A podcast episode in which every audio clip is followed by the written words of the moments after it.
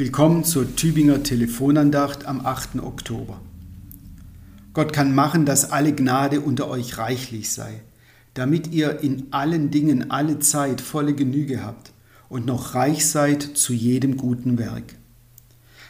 So schreibt Paulus im heutigen Lehrsatz, der im 2. Korintherbrief Kapitel 9 Vers 8 steht.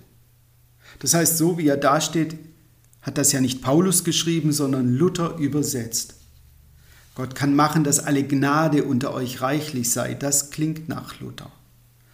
Kaum zu glauben deshalb, dass ursprünglich hinter dem, was mit Gnade gemeint ist, das Geld steht. Jedenfalls zurück zu Paulus, ihm geht's ums Geld. Aber immerhin, er will ja Geld nicht für sich, sondern für die Gemeinde in Jerusalem. Er rührt die Werbetrommel für so eine Art Gemeindefinanzausgleich.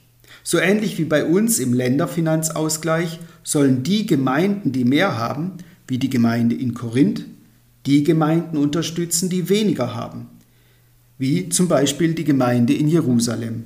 Die zu unterstützen ist das Anliegen des Paulus.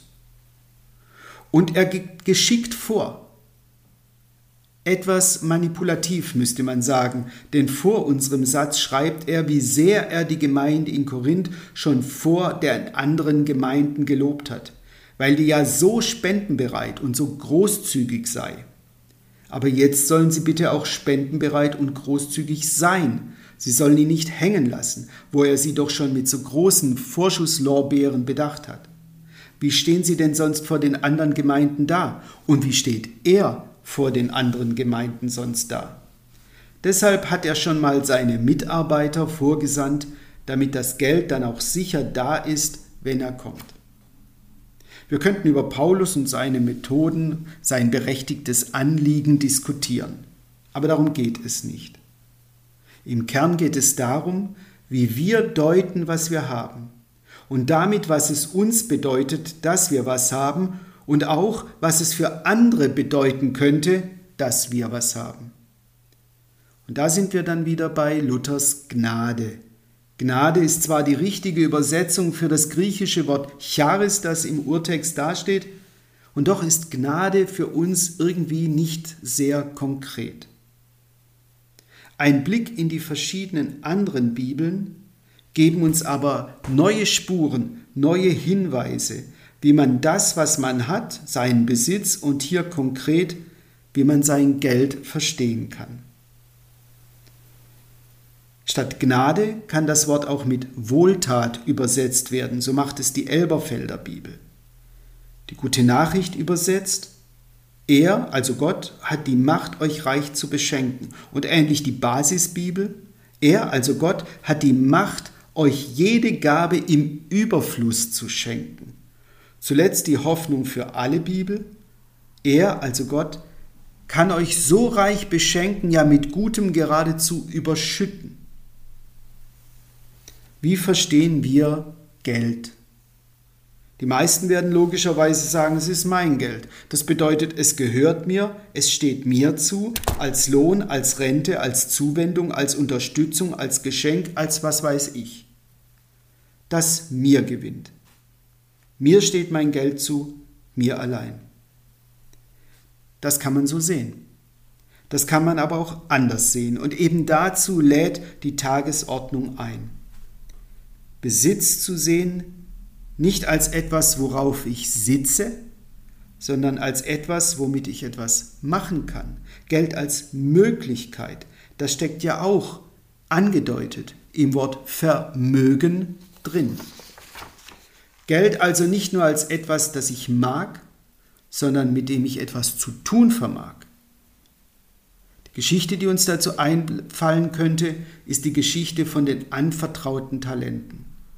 Denn ein Talent war in der Antike ja auch nichts anderes als eine Geldeinheit. Da werden zwei gelobt, die mit ihren Talenten gewuchert, die also gehandelt und mit ihren Talenten gehandelt haben, die was draus gemacht haben, mit dem, was ihnen gegeben wurde. Es ist letztlich immer das gleiche Prinzip von Gabe und Aufgabe, das sich durch alle ethischen Themen der Bibel zieht. Gabe steht letztlich für alles, von dem wir begreifen, dass es uns gegeben wurde, ob von anderen oder von Gott. Und das kann ich dann, wie es in einer der Bibelübersetzungen heißt, eine Wohltat nennen und damit zum Ausdruck bringen, dass Gott mir wohltut, dass Gott mir gut tut und mir Gutes tut. Die Wohltat aber will mich zum Wohltäter machen, zu einem, der in der Gabe die Aufgabe sieht, der ahnt, dass da was nicht stimmt, wenn es ihm reicht und den anderen nicht. Und er was dazu tun will, dass sich das ändert. Das kann man dann auch, wie Luther es macht, Gnade nennen. Und damit das Geschenkhafte zum Ausdruck bringen. Das Geschenk, das Gott mir mit so vielem macht. Ein Geschenk, auf das ich letztlich keinen Anspruch habe. Das, was Unverdientes hat bei allem Verdienst. Und da brauchen wir nicht lange überlegen. Die Verdienste in Deutschland haben eine immense Spannweite, bei der sich viele fragen, ob das so in Ordnung ist. Gott tut uns gut. Gott tut uns Gutes. Reich beschenken, wie es in einer Bibelübersetzung heißt, kann man dieses Geschenk deshalb auch umschreiben. Und das lässt uns ahnen, reich ist letztendlich kein objektives Kriterium. Wo ein Mensch sich als reich beschenkt fühlt, da fängt wohl der Reichtum an. Es heißt ja nicht umsonst, reich ist der Mensch, der weiß, dass es ihm reicht.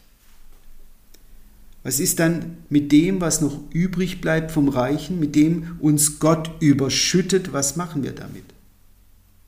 Es könnte überfließen. Auch so versteht es ja eine Bibelübersetzung. Gott schenkt ihm Überfluss überflüssig zu sagen, dass dieses Überfließen zu anderen fließen kann und fließen soll. Wir haben so viel bekommen. Reich ist der, der weiß, dass es ihm reicht. Aus einer Haltung der Dankbarkeit helfen, dass andere Menschen einen Grund haben, dankbar zu sein. Gott hat die Macht, euch zu, so reich zu beschenken, dass ihr nicht nur jederzeit für euch genug habt, für euch selbst, sondern auch anderen reichlich Gutes tun könnt. Reich ist der, der weiß, dass es ihm reicht. Ich wünsche Ihnen einen guten, einen gesegneten Tag. Ihr Michael Knöller, Pfarrer aus Pfrondorf.